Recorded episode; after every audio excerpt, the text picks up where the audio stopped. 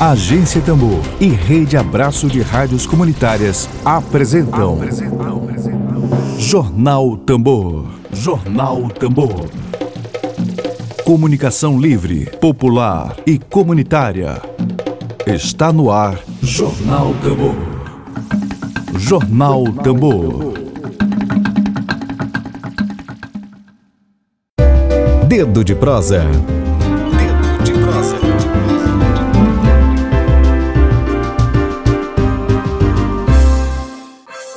Convidado, o professor doutor Luiz, ele já está aqui com a gente.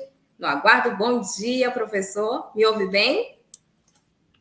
Bom dia, querida. Ouço bem, sim. É, gostaria de agradecer aqui à, à Agência Tambor pela oportunidade de divulgar a apresentação do nosso observatório hoje.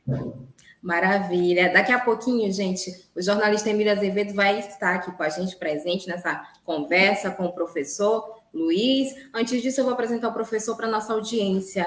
Gente, hoje, dia 28 de setembro de 2021, nosso dedo de prosa é com o historiador, professor da Universidade Federal do Maranhão, coordenador do Observatório da Segurança do Maranhão e coordenador da Rede de Estudos Periféricos, Luiz Eduardo Lopes Silva.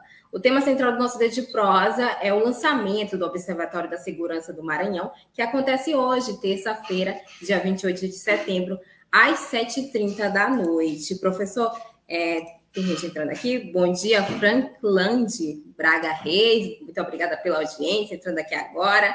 É, antes da gente falar, depois eu queria que você falasse sobre aí o, a rede de estudos periféricos, né, na qual você participa e coordena também. Eu queria que você começasse falando aí sobre esse lançamento do Observatório, da Segurança do Maranhão, que é uma parceria aí da rede de observatórios né, de segurança, já possui aí dois anos de existência, tem aí um trajeto já, um caminho traçado. É, professor, quanto essa, essa chegada desse observatório aqui no estado do Maranhão vai contribuir para a segurança pública também e qual o real objetivo né, desse, desse, desse observatório para cá, para o estado do Maranhão. A gente também tem no Piauí, né, que está chegando aí, Queria que você comentasse sobre isso.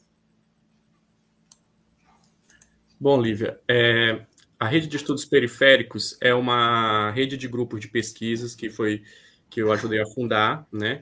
Que atualmente existem dois grupos, um na, na capital São Luís e outro na Baixada Maranhense, se, se, é, sediada na UFMA de Pinheiro. É, nós da rede de estudos periféricos estamos é, com a parceria com a, com a rede de observatórios de segurança, né? eles nos procuraram para coordenar o observatório aqui no Maranhão, para a gente desenvolver esse trabalho. E o observatório, ele já existe, é, inicialmente, ele existiu por dois, cinco, por dois anos em cinco estados, né? Apenas em cinco estados, que era o Ceará, os Rio, São Paulo, Bahia e Pernambuco. Né? Aí, a partir de agosto desse ano, eles resolveram expandir para mais dois estados, fazendo convite para nós aqui do Maranhão e, para, e também para o Piauí.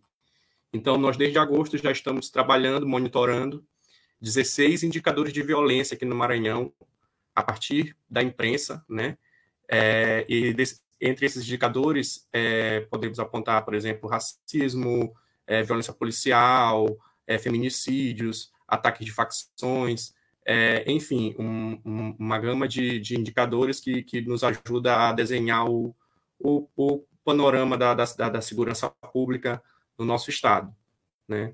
É, nós, nós estamos também nos preparando hoje para fazer esse, esse, essa apresentação, onde vamos é, mostrar nossa, falar um pouco da nossa metodologia de trabalho, falar um pouco da história da, da rede, falar dos nossos objetivos, e acreditamos que com esse nosso trabalho, com esse levantamento, a gente pode, dentre outras coisas, é, subsidiar né, reflexões que, que venham a, a a subsidiar políticas públicas, é, fomentar discussões junto à sociedade e, e, apontar problemas a serem resolvidos aqui no nosso Estado, nesse âmbito.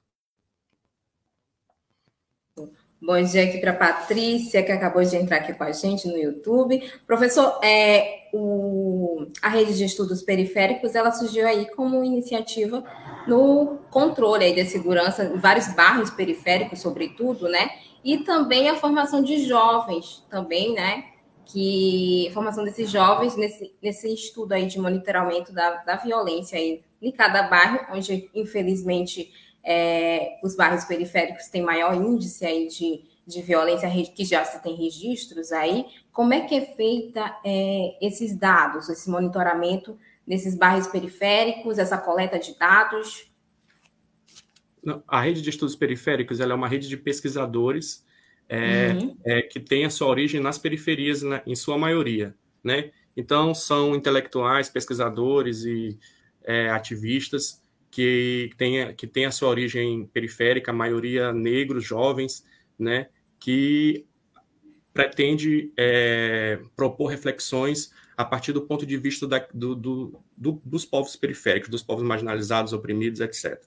Né? Nesse sentido, é, nós estamos é, é, desenvolvendo várias pesquisas nesse âmbito. A rede de observatórios da segurança, ela é uma rede que atua no, diferente da rede dos periféricos, que é um grupo de estudo apenas aqui do Maranhão, né? A rede não, ela tem uma abrangência, a rede de observatórios, ela tem uma abrangência nacional, né? E ela tem como visão principal, como objetivo principal, o ativismo de dados, levantar dados né, é, que sejam importantes é, no âmbito da segurança pública para dar visibilidades a diversas questões que muitas vezes não estão contempladas nos dados oficiais ou que muitas vezes esses dados oficiais não é, é, são apenas números assim sem rosto, sem história, né? E a, a rede de observatórios ela vem no sentido de, de é, dar visibilidade a essas questões, dar visibilidade a esses dados, fomentar discussões e subsidiar políticas públicas que possam é,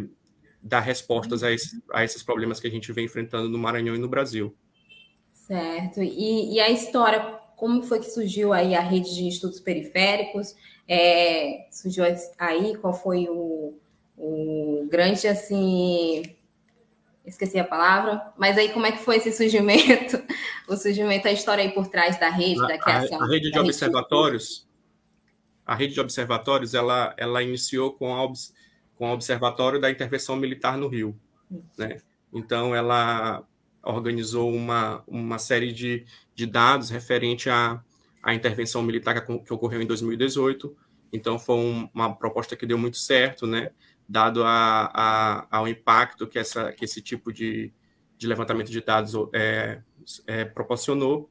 Então, resolve, é, os, os, nossos coordenadores, né, os, os idealizadores da, da rede de, de, observatórios, viram que era viável e, e resolveram é, fazer esse projeto em, em outros cinco estados. E aí é, se expandiu para o Rio de Janeiro, São Paulo, Pernambuco, Ceará, né, e, e, e Bahia. E atuaram por, por dois anos. Nesses últimos dois anos, é, levant, é, levantaram dados a partir da imprensa, principalmente, né, sobre a segurança pública nesses estados e produziram um relatório recentemente que foi lançado. E a partir daí, é, como eu falei, resolveram que era importante, é, decidiram que era importante expandir para mais dois estados e o Maranhão e Piauí, a partir de agosto desse ano, passaram a integrar também essa rede. Bom dia para o Emílio Azevedo, que acabou de entrar aqui com a gente na live. Bom dia, Emílio. Bom dia, Lívia. Bom dia, Luiz Eduardo. É, um abraço aí a toda a audiência, um abraço a todos, um abraço a todas. Vamos aí conversar. O professor Emílio, ele tava, deu uma breve introdução aqui do que seria a rede, né? A rede do Observatório da Segurança do Maranhão, no, do Maranhão, né?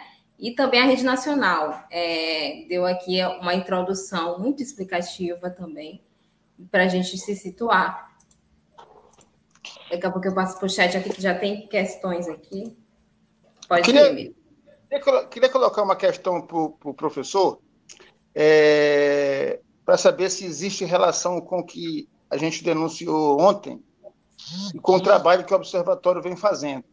Não é? Ontem nós tivemos aqui uma policial militar, de nome Tatiane, e ela falou, ela é policial militar aqui, Polícia Militar do Estado, e ela falou que no, no o testemunho que ela tem para dar né, no seu cotidiano, de coisas que ela viveu, de coisas que ela observou, é um cotidiano onde o policial militar, ali se chama de, alguns chamam de o soldado raso, o policial mais simples, é, né, o mais baixo da hierarquia, que eles passariam por torturas, né, tanto no processo de treinamento quanto é, no, seu, no seu dia a dia, por humilhações, não é, por diferentes assédios, assédio moral, é, e no caso dela, mulher, sofreu assédio sexual. É, é, ela chegou a falar em trabalho escravo e disse que ela teve depressão, que ela teve crise de ansiedade, chegou a pensar no suicídio.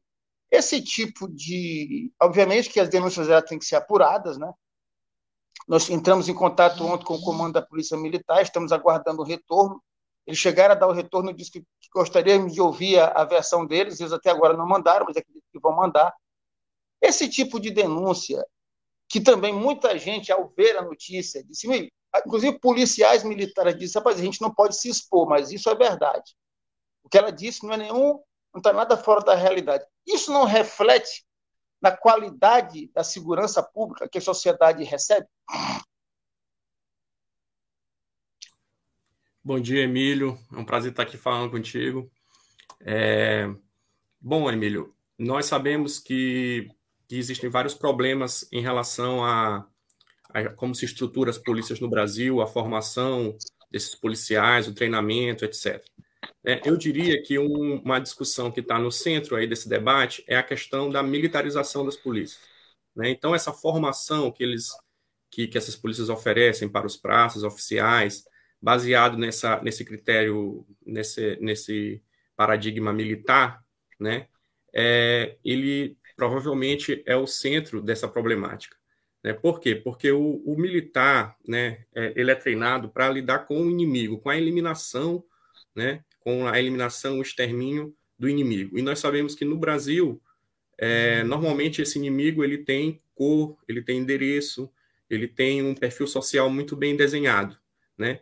E outro problema central desse tipo de, de paradigma de segurança pública, da polícia, etc., é isso que você falou, né? Então, a gente tem um modelo é, desenhado para a guerra, né? Então, a segurança pública é pensado como guerra, e muitas vezes a gente esquece é que uma das principais vítimas dessa guerra é o próprio policial, né? Então o policial no Brasil, ele, ele, a polícia no Brasil mata muito por conta desse modelo, mas ela também morre muito. E isso é, submete aos policiais a condições de trabalho é, totalmente insalubres, né? O índice de suicídio entre os policiais é altíssimo, né? No caso da, da desse caso que você está tá relatando, de uma policial, né, é, o machismo é estrutural nesse tipo de, de instituição, né, o que faz com que as policiais femininas tenham sofrimento ainda em dobro. Né? É, então, eu penso que é preciso repensar é, toda essa estrutura da, das polícias no Brasil, que são vinculadas ao Exército, são submetidas né, ao Estatuto do Exército, e, e, isso precisa ser repensado, é preciso repensar o modelo de guerra que a gente que, que, que se desenhou no Brasil como proposta de políticas públicas, né? E no, no âmbito do nosso observatório da segurança, é, nós também, dentre os 16 indicadores que vamos monitorar, é, e já estamos monitorando, melhor dizendo, desde agosto, aqui no estado, é, dentre esses indicadores, a gente está monitorando também não apenas a violência policial, como a violência que atinge os policiais, né? Como, como a, a, violência que eles sofrem, né? A gente também tá, a gente também já está é, esse levantamento já está sendo feito, né? Então é, é, é preciso trazer casos como esse que a, a, a Rádio Tambor tem, tem batido nessa tecla aí, inclusive entrevistaram essa policial ontem, né? É muito interessante. É, então é, é, preciso trazer esse tipo de situação para que a gente possa pensar um, uma polícia mais humanizada, né, pensar um modelo de segurança pública que não passe pela guerra, né, e, e pensar formas de, de, de, democratizar essas instituições da área de segurança, né, que, que, as, que, que possa haver democracia, que possa haver é, um, um, controle social, né, um controle popular em, em, em torno dessas instituições e principalmente repensar o modelo de guerra que existe no Brasil, né? Eu acho que é por aí. Emílio. Lívia. Coronel Lívia. Eu queria puxar aqui, ó, o gancho com a pergunta do Adroaldo Almeida, que está participando aqui pelo YouTube. Obrigada, Adroaldo, pela sua contribuição aqui. Professor Luiz Eduardo, uma pergunta aqui. Professor, professor Luiz Eduardo, qual a relação nos números referentes ao encarceramento prisional com governos ditos de direita e de esquerda no Maranhão? Né, a relação dos dados e dos números. Então, é, infelizmente, a gente sabe que no Brasil, os governos estaduais da, é, da esquerda, né? É, no caso aqui no Maranhão, temos o governo Flávio Dino, um governo progressista, sem dúvida nenhuma, em muitos aspectos, mas a gente sabe que no âmbito da segurança pública, infelizmente, é, não, só aqui no, não só aqui no Maranhão, mas em outros, em outros governos progressistas do Brasil todo, temos repetido uma agenda na segurança pública, uma agenda de direita, né, digamos assim uma agenda que aposta em velhas práticas, né? E dentre essas velhas práticas, a gente pode, no caso do governo Flávio Dino, a gente pode apontar, por exemplo, a insistência, né, e a expansão significativa da guerra às drogas, né, criminalizando principalmente os operadores de base desses, desse mercado ilegal, né? O que são os operadores de base? Aquele, aquele pequeno traficante que vende pequenas porções, né, diariamente, que vende para o usuário final. Então a gente vê, é, é, só abrir o site da Secretaria de Segurança ou os portais de notícia. Inclusive, nós também monitoramos as operações policiais no Observatório da Segurança do Estado, e nós temos visto que é sistemático é, a prisão de pessoas, normalmente jovens, normalmente negros, periféricos, é, de pessoas com pequenas quantidades de drogas. Isso é apresentado como sendo um, grande avanço para a segurança pública, um grande avanço para é, uma grande operação né, é, é, é positiva né, nesse âmbito pela, por, por, essa, por, pela secretaria, pela imprensa, enfim. Né? Então, a gente tem visto esse tipo de política. É, em relação ao governo Flávio Dino, infelizmente também a gente pode dizer aqui no Maranhão que ele encarcera mais do que os governos anteriores de direito, né? Então, se, se os números forem mantidos, agora na pandemia, com a pandemia deu uma, uma arrefecida nessa questão do encarceramento, porque muita gente foi, foi, foi solta, né, por conta das condições sanitárias, mas até, até a pandemia, se os, se os índices de encarceramento do governo tivessem sido mantidos, né, é, muito provavelmente o governo Flávio Dino é, dobraria a população carcerária ao longo dos oito anos. Né?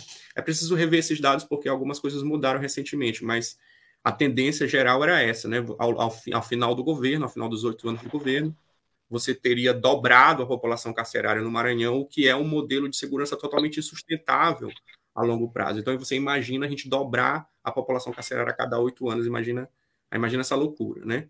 Então, é uma, é uma realmente, infelizmente, nesse âmbito, o, o governo Flávio Dino tem repetido uma agenda né, tipicamente da direita. Você poder, pode ver esse tipo de política, por exemplo, nos governos do Geraldo Alckmin na, em São Paulo, né, que foi provavelmente um dos maiores encarceradores aí do Brasil.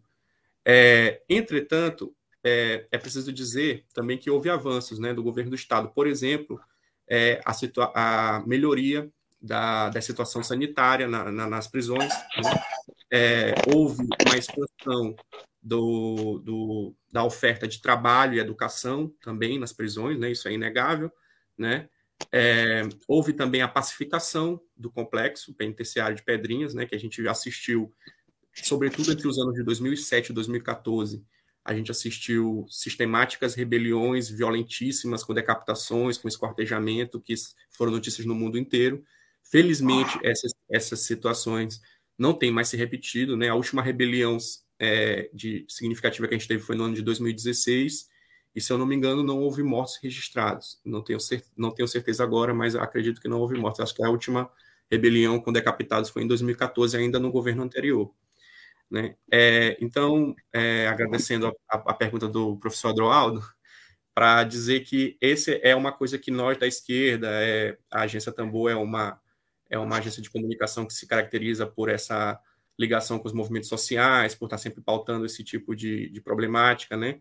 Então é preciso que nós é, possamos é, propor né, novos tipos de, de, de, de, de modelos de segurança, como eu falei, que não se baseia na guerra, e também que não pode mais se basear nesse processo de encarceramento em massa, né? Que mesmo os governos de esquerda têm repetido, têm insistido nessa tecla que é sabidamente fracassada, sabidamente é, não, não, não resolve nada, ao contrário, né? O encarceramento em massa ele tem se provado é, o principal motor, o principal fomentador das facções criminosas, né? Então, se a gente teve no Maranhão a expansão das facções criminosas nos últimos anos, é, o encarceramento em massa ele está no âmago desse processo.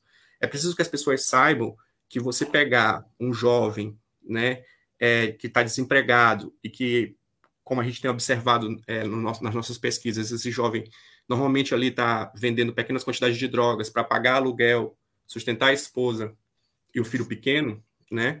Se você pega esse jovem e você encarcera ele e as penas para o tráfico de drogas no Brasil são pesadíssimas desde quando o tráfico se tornou crime hediondo.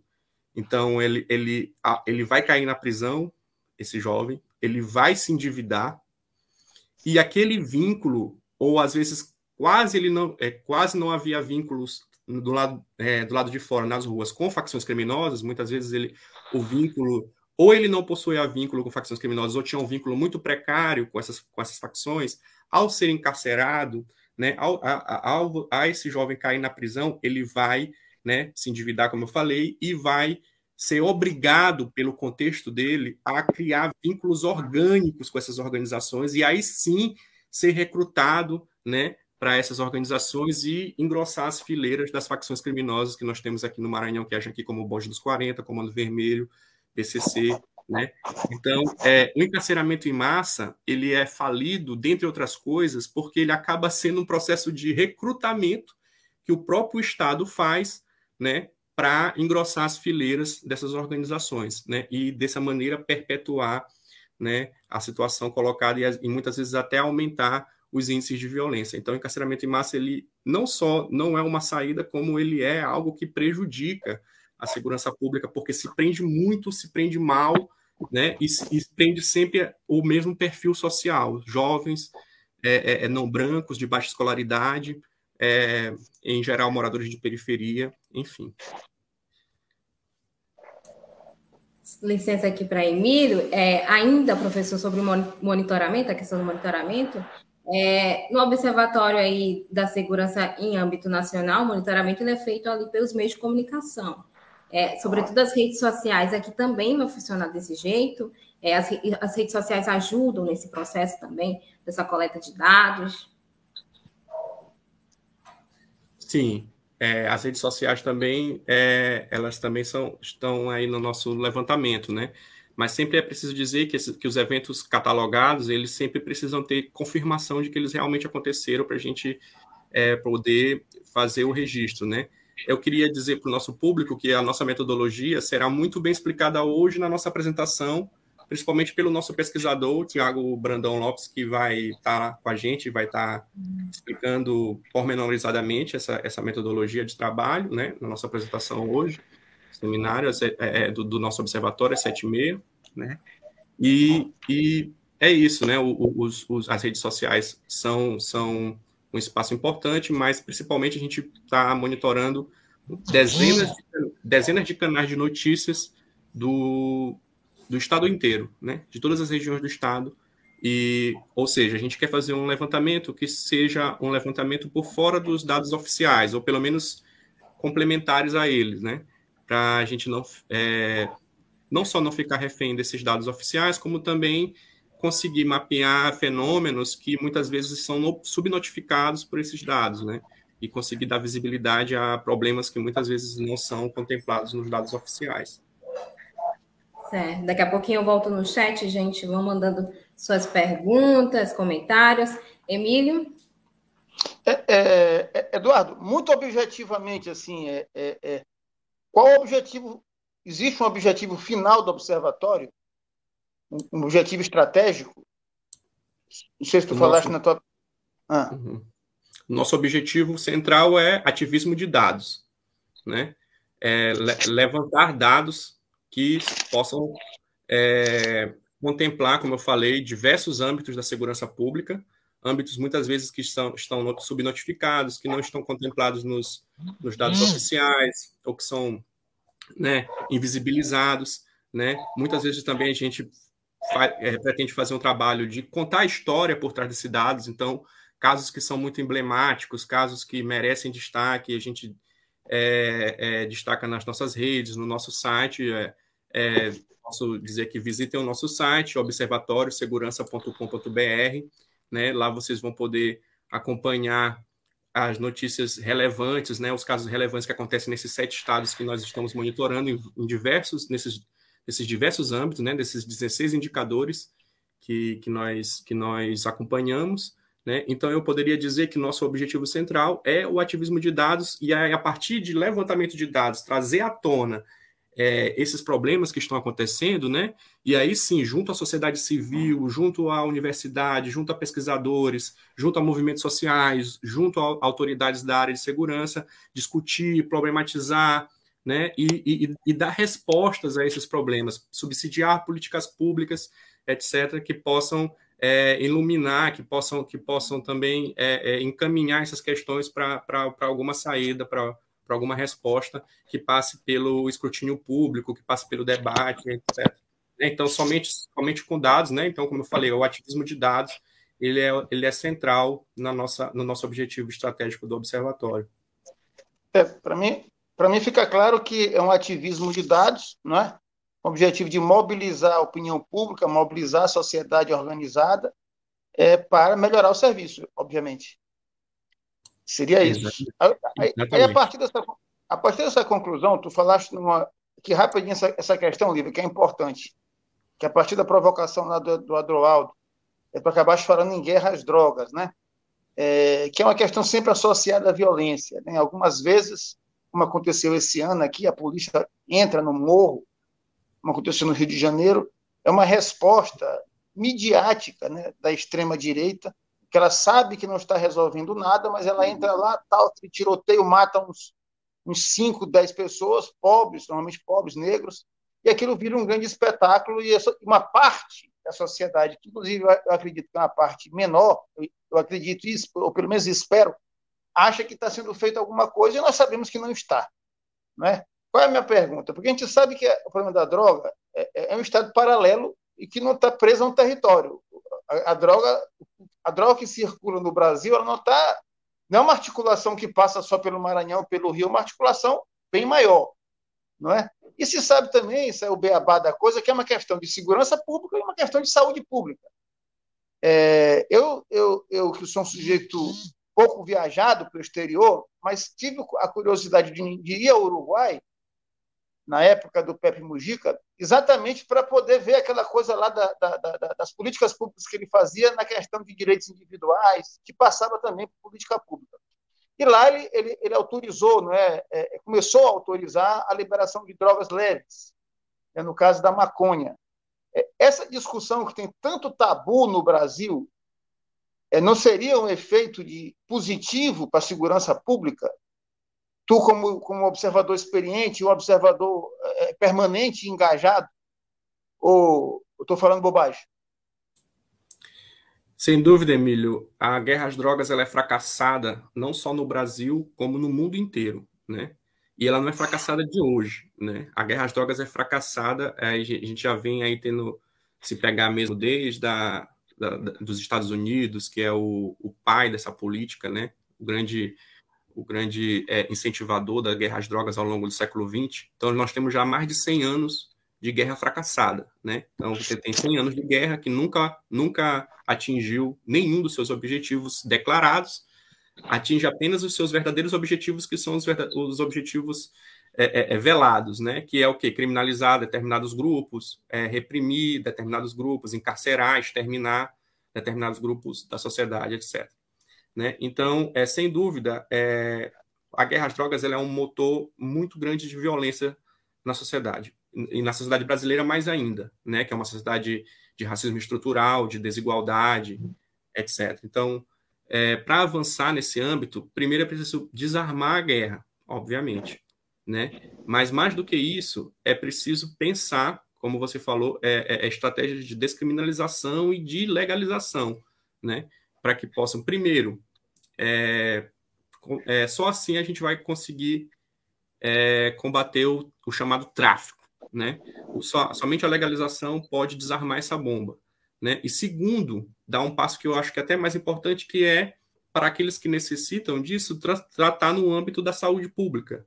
Né? Tratar os problemas que existem nesse âmbito, no âmbito da educação, da saúde, que é no âmbito que tem que ser tratado. Né? Então, sem dúvida nenhuma, os países como Portugal, que, como Uruguai, que você falou, né? e temos outros casos também, que é, fizeram aposta em, em políticas de, de, descriminalização e, às vezes, até mesmo de legalização, ou seja parcial ou, ou total, etc., seja dessa droga ou de outra, é, é, é, é eles escolheram frutos positivos. As pesquisas, em geral, né, apontam para que, que mostram que esses países eles eles colheram né, frutos positivos dessas políticas. Eles, eles conseguiram diminuir, por exemplo, é, é, o, o, índice de, de, em alguns lugares, de overdose, né, de, de, é, em relação a determinadas drogas, né, porque, obviamente, a pessoa que, no caso, por exemplo, de alguns países europeus, eles enfrentam problemas com heroína, né, então uma pessoa que é criminalizada, que corre o risco de ser encarcerada, ela não vai buscar ajuda médica no posto de saúde, etc. Né? Questão e... da redução de danos, né? É isso, a redução de danos passa por aí também, né? É, então, é, a, esses países que apostaram nessas políticas, eles já conseguiram colher resultados né, satisfatórios, mas é preciso avançar, né? É preciso avançar em, em pensar na nossa rede, né? É, é na Bahia, o Dudu Ribeiro, que é um, um intelectual ligado à nossa rede de observatório, que é o coordenador da, do Observatório da Bahia, ele é um, um, um intelectual central para que propõe uma nova política de drogas né, para o Brasil. Né? Então, se, você, se vocês, vocês, nossos ouvintes, acessarem o nosso observatório, nosso site, observatóriosegurança.com.br, né, vocês vão ter textos, você, vocês vão poder acessar textos do Dudu Ribeiro, onde ele faz esse tipo de reflexão e mostra como é como que a guerra às drogas no Brasil, a gente sabe, serve a um fim né, é, é, é, de uma política racista, uma política segregacionista, e é que é preciso é, propor, propor um outro modelo para esse, esse problema no nosso país. Né? E como, eu, como você bem apontou, isso já tem exemplos internacionais que a gente pode né, se inspirar e, e começar a, a, a, colher outro tipo de resultados, porque se no mundo a guerra às drogas tem 100 anos de guerra às drogas fracassadas, no Brasil ela, é, ela não é apenas fracassada, como ela é um desastre total.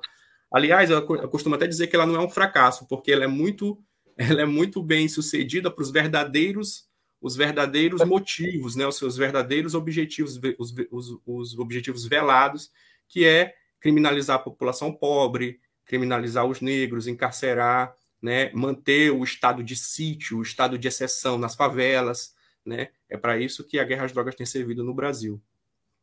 Eduardo, é, é, eu, eu faço essa pergunta porque eu vi recentemente uma pessoa que eu dou muita credibilidade, uma, uma, uma pessoa da comunicação, e muito, muito correta, muito séria, e ela botou uma foto na rede social do B40, né, do bonde dos 40, ele determinando regras na comunidade aqui na região do São Francisco.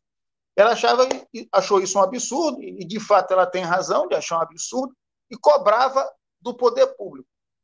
Mas, de alguma forma, eu penso assim, é, sem hipocrisia, você tem 20, 26, 27 estados da federação, né? É, é, qualquer governo, seja ele de extrema direita, extrema esquerda, centro-direita, esquerda, centro-esquerda, sem hipocrisia, ou ele cria um pacto de convivência, ou então ele, ele, ele, ele, ele, vai, quatro, ele vai passar quatro anos em guerra civil de grandes consequências. Porque o Estado brasileiro seja o governo federal ou os estados, as unidades da federação, elas não têm força para expulsar o tráfico. Imagina assim, eu vou expulsar o bonde dos coisas. Não tem como expulsar. Tem?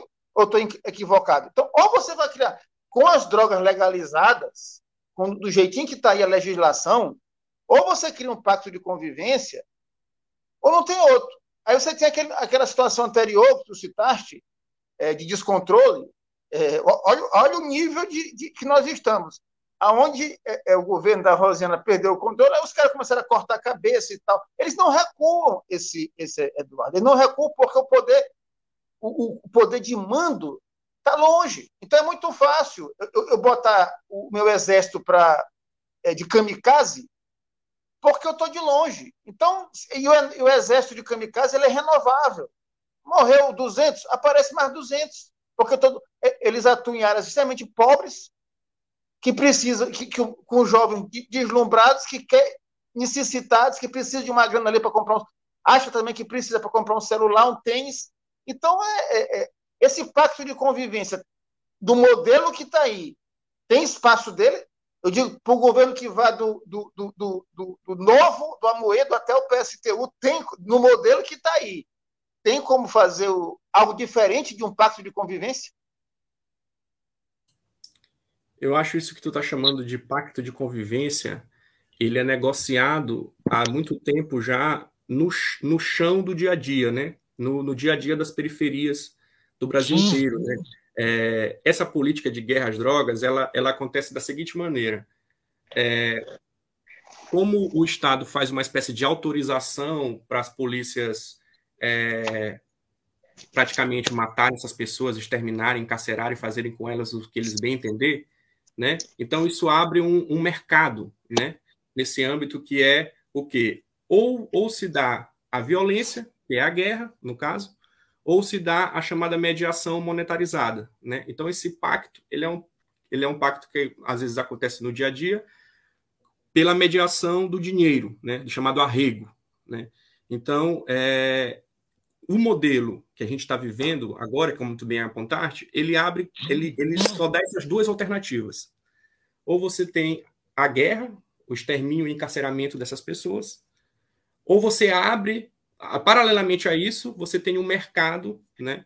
Você tem um mercado de negociação, né? Aquilo que os pesquisadores no Rio de Janeiro chamam de mercadorias políticas, né? Então você tem um mercado de negociação onde o dinheiro, né, substitui a política, substitui o Estado, substitui aquilo que deveria ser o papel do Estado, as políticas públicas, etc. Então, é, é esse que eu, que eu consigo ver, esse, esse pacto silencioso que você está falando, que eu consigo ver isso. É, é a lei da, uma situação de guerra. A lei da oferta e da procura. Tem muita gente querendo cheirar, fumar, é, se picar, e tem gente querendo vender, e tem uhum. gente querendo fazer o meio de campo. Então, como é que faz para segurar a onda?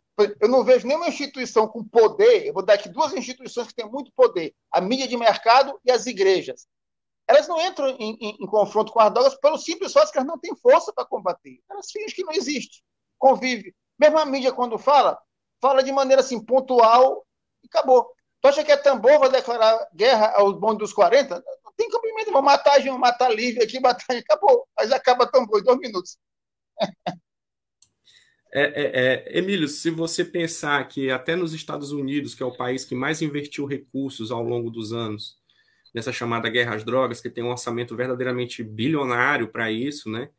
Se nem lá eles conseguiram resultados é, satisfatórios, né? É, resultados com os quais eles podem propagandear, se orgulhar. O que dirá a gente pensar aqui no Maranhão que a gente nunca conseguiu resolver saneamento básico, nunca conseguiu botar água na casa das pessoas. É, é, é, o que, que, a gente, o que, que a guerra às drogas tem a nos oferecer, né?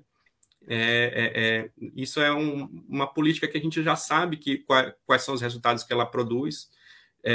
enquanto persistir a guerra às drogas, vai permitir, vai persistir esse contexto que você está falando. Por um lado, você tem a guerra, autorização para matar, para prender, para extorquir, né? E por outro, quando isso não acontece, é porque existe um, uma negociação velada, mediada pelo dinheiro, onde determinadas, determinadas autoridades de segurança é, recebem os lucros, né, uma parte dos lucros e dividendos, para fazer vista grossa para aquele mercado continuar atuando. Né? Por outro lado, é, essa guerra às drogas, ela, quando ela é, é, é produz essa autorização de extermínio e carceramento, é apenas o extermínio e carceramento dos operadores de base desse mercado. A, a, é, é, no âmbito, por exemplo, financeiro, do mercado financeiro, da lavagem de dinheiro, porque a gente sabe que são que, que é no mercado financeiro que está o grande o grande coração desse problema, né? O, o verdadeiro montante do capital, né? Não está na favela, não está na biqueira onde está vendendo lá para o usuário final, né? Então, esse, esse, essa estrutura financeira por trás disso, ela continua inatacada, né? ela permanece inatacada. O que, o que são o que é criminalizado, a guerra, o que é, aqueles que são encarcerados, são apenas, como eu repito, os operadores de base, né? os pequenos varejistas de drogas que a gente é só abrir o, qualquer canal de imprensa maranhense ou brasileiro, você vai ver lá pequenos, pequenos traficantes sendo presos, com pequenas quantidades de droga, né, com pouco dinheiro, às vezes eles pegam o dinheiro trocado e colocam em cima da mesa, tiram foto como se isso fosse uma grande conquista da, da segurança pública, aquilo ali é propagandeado como se fosse combate ao tráfico, que qualquer pessoa minimamente informada, minimamente crítica, sabe que de combate ao tráfico aquilo não tem nada. Né? Aquilo dali é apenas um, uma guerra, porque não existe guerra às drogas, você não faz guerra à substância química, você faz guerra às pessoas. Né? Então, mas só que não é todas as pessoas, né? Existe guerra a um perfil social específico, né, da sociedade. Existe guerra aos pobres, existe guerra aos jovens, né? Principalmente aos jovens pobres periféricos negros, né? Enfim, é isso que, que essa situação nos diz. Agora, se fosse pensar mesmo para, se a gente quisesse mesmo, é, se a sociedade quisesse de fato superar esse problema, obviamente teria que começar a pensar modelos de legalização, não só apenas do consumo, mas a legalização total, né? A legalização total da, da, da produção, da circulação e do consumo, não apenas da maconha, mas de todas as drogas. Lívia, tu vai falar aí, eu, essa pergunta não é para te responder agora, não. É só uma provocação, esse Eduardo. É, pra, é, é, até a própria expressão guerra às drogas, será que a gente não tem? São pequenas tensões em meio a um grande pacto? Lívia, tu vai aí, o Eduardo responde na frente. Ok, eu estou aqui, gente, com o site aqui do Observatório aberto, viu, Emílio? Professor, inclusive eu botei aqui, ó, rolando Acessem, viu, gente, observatório.com.br. Tem várias é, informações né, sobre a rede. Observatório, observatório segurança. Ah, sim. Observatóriosegurança.com.br. Daqui a pouco eu arrumo, viu, gente? É, e aqui tem dados, né? Ele está falando aqui, ó, ações policiais, eventos com armas letais e violência contra a mulher são aí os maiores registros da rede do Observatório da Segurança nos seus dois anos de existência aí para ver, né? E, e, e, é o terceiro maior, né? O feminicídio, o terceiro maior indicador aí de índice de violência para ver como é que é. E aí, é, né? E aí vou passar aqui para o chat que já tem vários comentários aqui. queria agradecer a participação da Ana, do Altíssimo, acompanhando a gente aqui pelo YouTube. Quem também está aqui, o Clodomir Cordeiro. Bom dia, Clodomir. Professor Vitor Coelho expondo aqui sua opinião, existe também uma tendência geral de juízes de primeira instância tomarem como prova principal o relato policial, polícia e judiciário, amarrados na ideia de guerra e não de profissionalismo, eficiência, como bem citou aqui o professor Luiz. Né? A Ana do Altíssimo também está comentando aqui, bom dia, registrando a presença de vários componentes aqui do, do rap da Baixada Olha só. E aí, o professor Vitor Coelho também, muito importante esse trabalho do Luiz Eduardo, e o lançamento aí do, do observatório, que vai ser hoje, viu, gente, a partir das 7h30 da noite. O Marcondes Lopes, daqui a pouquinho, professor, eu queria que você falasse como é que vai ser essa apresentação, né? O canal aí que as pessoas podem estar tá, tá vendo nessa apresentação do lançamento do observatório. Daqui a pouquinho você pode falar sobre isso. O Marcondes Lopes está falando aqui Moro aqui no São Francisco e vejo regras pintadas nas paredes pelos bondes dos 40 com relação a roubos, assaltos. Aqui mesmo, próximo da casa, tem vários. Aqui no meu bairro, eu moro aqui na região periférica, aqui no Maiobão, aqui no município de Passo do Lumiar, a gente tem várias pichações com o CPM 22, tem o B40, né? E são organizações aí que já estão há muitos anos. Eu não tenho assim estipulação de quanto tempo tá, né? Que se tem registro, mas eu acho que já tem aí, acho que mais de 10 anos. Eu, eu tenho para mim, porque que é muito tempo que essas organizações aí vêm atuando. É... Tem outro comentário aqui que surgiu? Não, não. Eu queria que você falasse sobre a apresentação, né? Como é que vai ser. Emílio, você quer falar? Eu senti. Não. Não, é só porque, é só porque como, a, como o tráfico não tem a constituinte, Uma né? Assim, eles não, não têm a Constituição, eles têm que pintar na parede, porque é mais pois fácil. É. Não tem meio de comunicação. E não tem Constituição. Pois é. E às vezes a gente segue mais as regras dele do que para funciona. E funciona. funciona. É.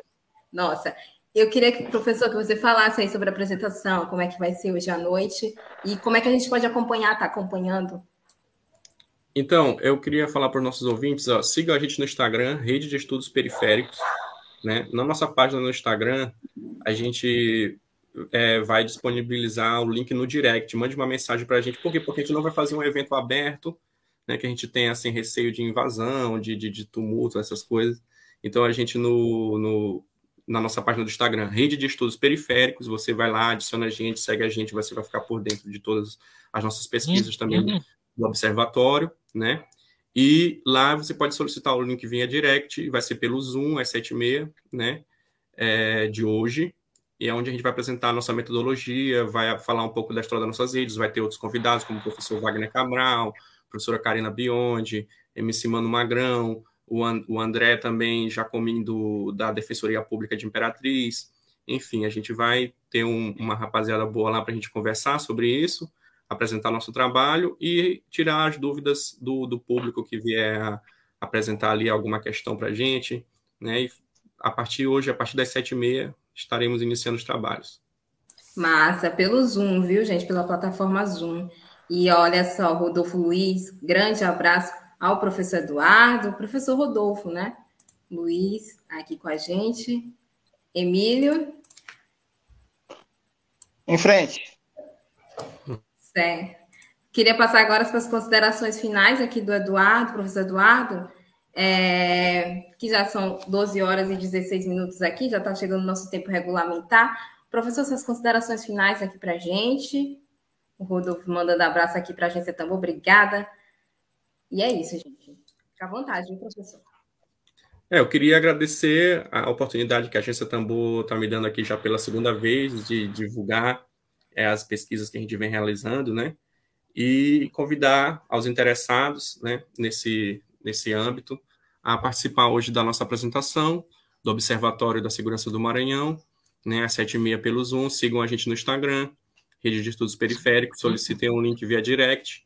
A gente vai disponibilizar para aqueles que são interessados para a gente, nessa oportunidade, fazer a, os devidos esclarecimentos, apresentar a nossa metodologia, apresentar um pouco da história da nossa rede, enfim. E é isso, agradeço a oportunidade, desejo um bom dia a todos. Obrigada, Até professor. Breve. Até breve. Valeu, Emílio. Obrigado, Emílio. Obrigada, professor, pela participação aqui com a gente. Obrigada a toda a nossa audiência. Jorge Davi, show, dizendo aqui show. Vai ser show, viu, gente? A partir das 7h30 hoje.